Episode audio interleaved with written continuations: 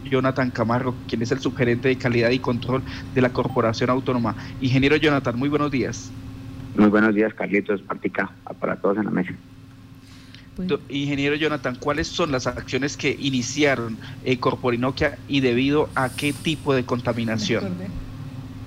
Eh, nosotros el día miércoles atendimos una queja por parte de la comunidad a través de redes sociales y, diferentes medios de comunicación, por lo cual bajamos a, hacer una inspección de, esta queja. En este encontramos que Arroz Diana, el molino, estaba haciendo unas actividades de un empacado de, en, en bolsas, lo cual generaba un proceso de emisiones atmosféricas que estaban no cuentan permiso. Entonces lo que hicimos fue detener esa actividad y eh, proseguimos a, a elevar eso a un proceso sancionatorio. Este proceso sancionatorio, además del cierre, eh, ¿por cuántos días va, por ejemplo, y qué, cuáles son las condiciones para que ellos puedan nuevamente eh, abrir y, colocar al servicio pues todas sus labores? Mm, que la medida preventiva eh, es cuando tenemos una afectación a, cualquier recurso natural. Entonces, un ejemplo, tenemos se, está, se va a iniciar un proyecto de piscicultura, entonces el piscicultor eh, va a hacer una captación de agua en una quebrada y inicia esa actividad, se pone la queja y nos disponemos y vamos hasta allá y esa actividad la paramos. Esa es la medida preventiva, eso fue lo que hicimos el miércoles. Entonces, lo que se hizo no fue parar a Rosdiana, no paramos el molino, lo que hicimos fue detener la actividad que no tenía licencia y que estaba por fuera de, estos permisos, donde era el empacado en silo vueltas, donde tenía una gran emisión de material particulado. Y lo que hicimos fue detener esta actividad. Esto se detiene hasta tanto esto no se se deje de presentar. Entonces, cuando se toman las medidas por parte de Arroz Diana y Diana nos, invite a Corporino que diga, señores Corporino, que nosotros ya, ya después, en, en este momento están parados, ¿no? Entonces, cuando antes de iniciar dicen, mire, ya tomamos las medidas necesarias, no vamos a hacer emisión, por favor verifiquen y en ese momento podrán volver a iniciar el, el proceso de empacado. Ingeniero Jonathan, con los buenos días, quería preguntarle si estas eh, situaciones se han presentado o hay quejas de la comunidad respecto a otros molinos. Mm, tenemos um, unas quejas en, en un empacadora en Maní que vamos a verificar. Eh, no fueron muy específicos en las direcciones, entonces vamos a verificar eso, eso en Maní. Y hay, hay una queja que tendremos que atender en Agua Azul. Y ya, por ahora no tenemos más quejas.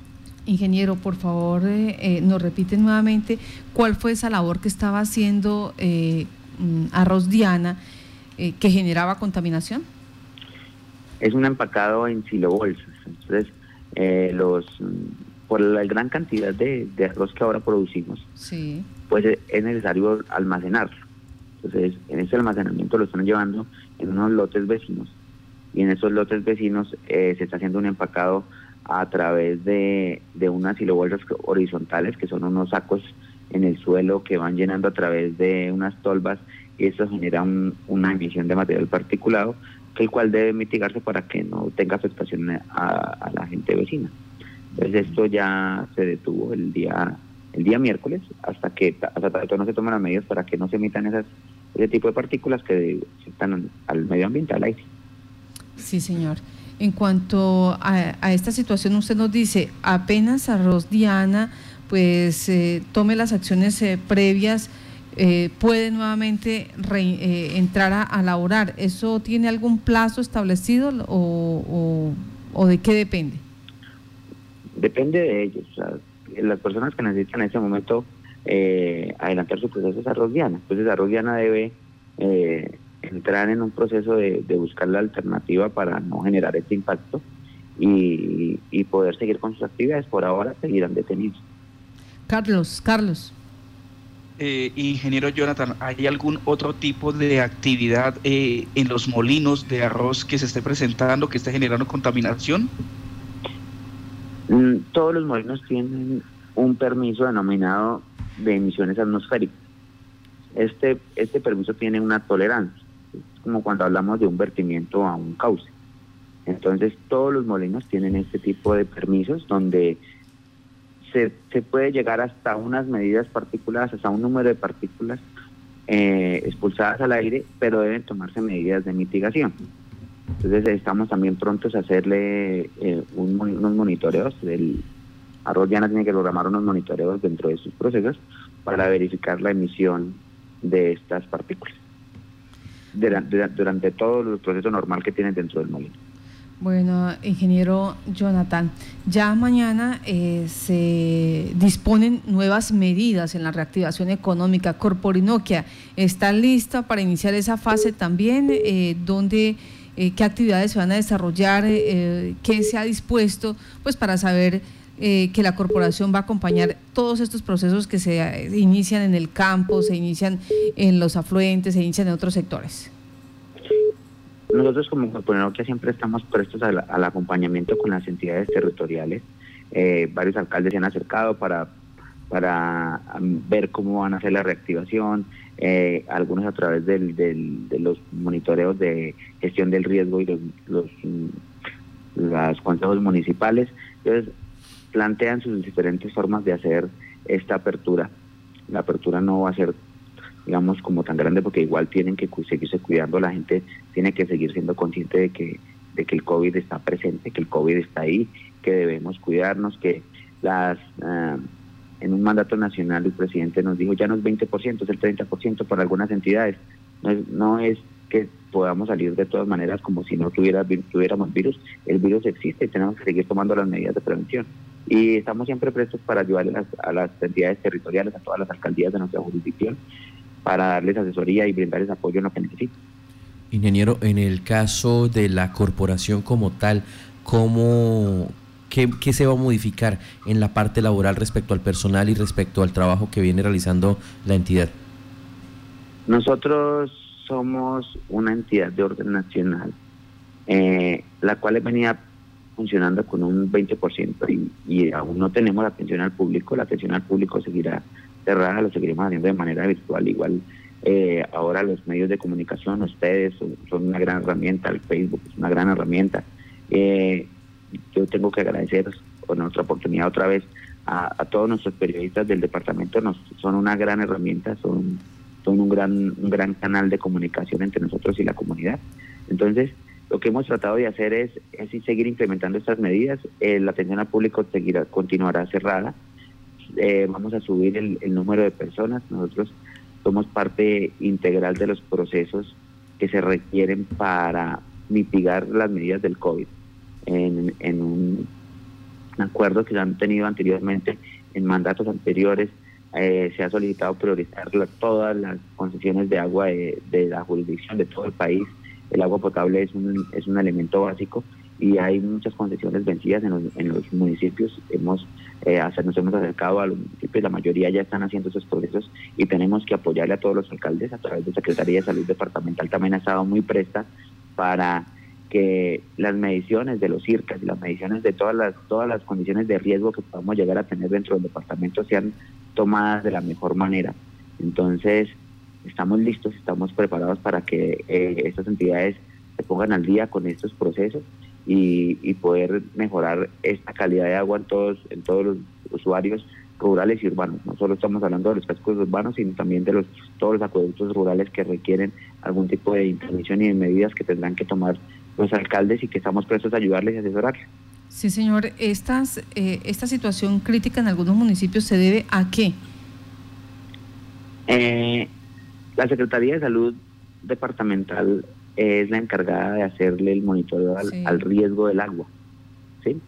Esto se hace como cuando nosotros en Yopal alguna vez tuvimos un IRCA muy alto y decíamos que el agua de Yopal no es potable. Ahora ya podemos decir que el agua de Yopal sí es potable, que tiene buenas condiciones sanitarias y esto tiene que ser que pueden haber falencias en el tratamiento o problemas de algunos vertimientos previos a la captación. Entonces, eso lo hace la Secretaría de Salud en conjunto con nosotros. Nosotros estamos dispuestos a ayudarlos. En algunas ocasiones ya tenemos eh, unas visitas programadas para, para Monterrey a través de la, con apoyo de la Gobernación de Casanare, eh, la Secretaría de Salud, nosotros. Eh, hacer unas visitas conjuntas, algunos puntos que no, no encontramos alguna razón de, de, unos cambios en el ITCA. Entonces, eh, estamos trabajando en conjunto. Es un, es un, es un proceso que ha sido digamos que renovado por parte de, de las entidades que estamos dispuestos a colaborar, que estamos haciendo buscando las condiciones óptimas para, para hacer este tipo de medidas y, y poder llegar a, estas, a estos puntos vulnerables. Carlos. Ingeniero Jonathan, me pregunta alguien del sector rural, ¿cómo hacen para eh, colocar en este momento algún tipo de queja, algún tipo de eh, querella en Corporinoquia? ¿A través de qué medio virtual? Ahí son muchas cosas. Nosotros tenemos eh, el Facebook, eh, tenemos una, un fanpage, ahí en el fanpage pueden escribirnos, es muy sencillo de hacerlo, a, a través de cualquier medio publicitario como el de ustedes, si llaman a Violeta Estéreo, Violeta Estéreo nos coloca una nota y nos avisan, que siempre ha sido así, los periodistas nos dicen, miren, está ocurriendo esto en tal sector. Entonces nosotros acudimos al, al tema, colocamos la queja por oficio dentro de la misma corporación, como hicimos con el tema de arroz llano, y vamos y hacemos la atención. Sí, señor.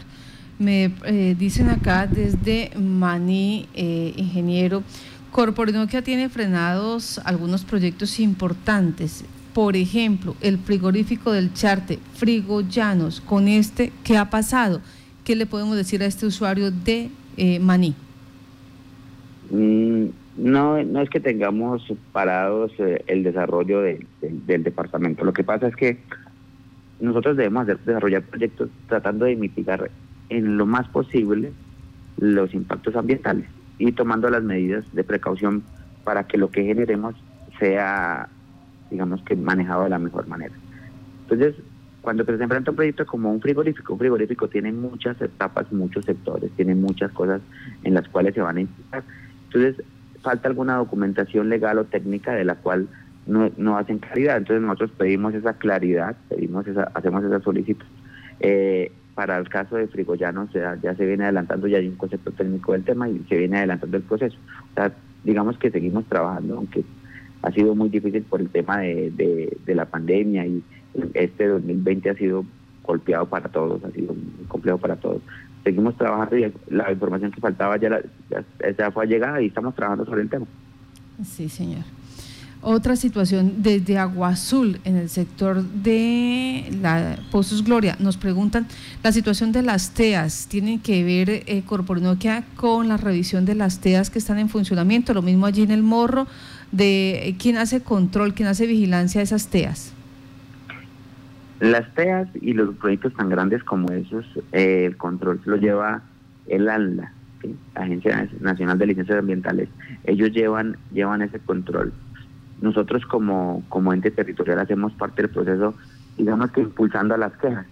Ya nosotros hemos oficiado al ANLA eh, para, para este proceso. Tenemos ya varias quejas. Eh, lo que explicaban la vez pasada en, en una visita que realizamos es que han tenido problemas de, de bolsas de gas y que cuando han tenido que expulsar esa gran cantidad de gas ha sido por por emergencia donde deben liberar presiones que pueden llegar a, ejecutar catástrofes muy grandes y que esta, esto debe ser liberado, este gas debe ser liberado y quemado para evitar un, tipo de explosión dentro de la planta. Pues ingeniero Jonathan, muchas gracias a usted por regalarle estos minutos a Contacto Noticias. Que tenga buen día. No, para servirle siempre atentos y gracias por la gran labor que hacen con nosotros.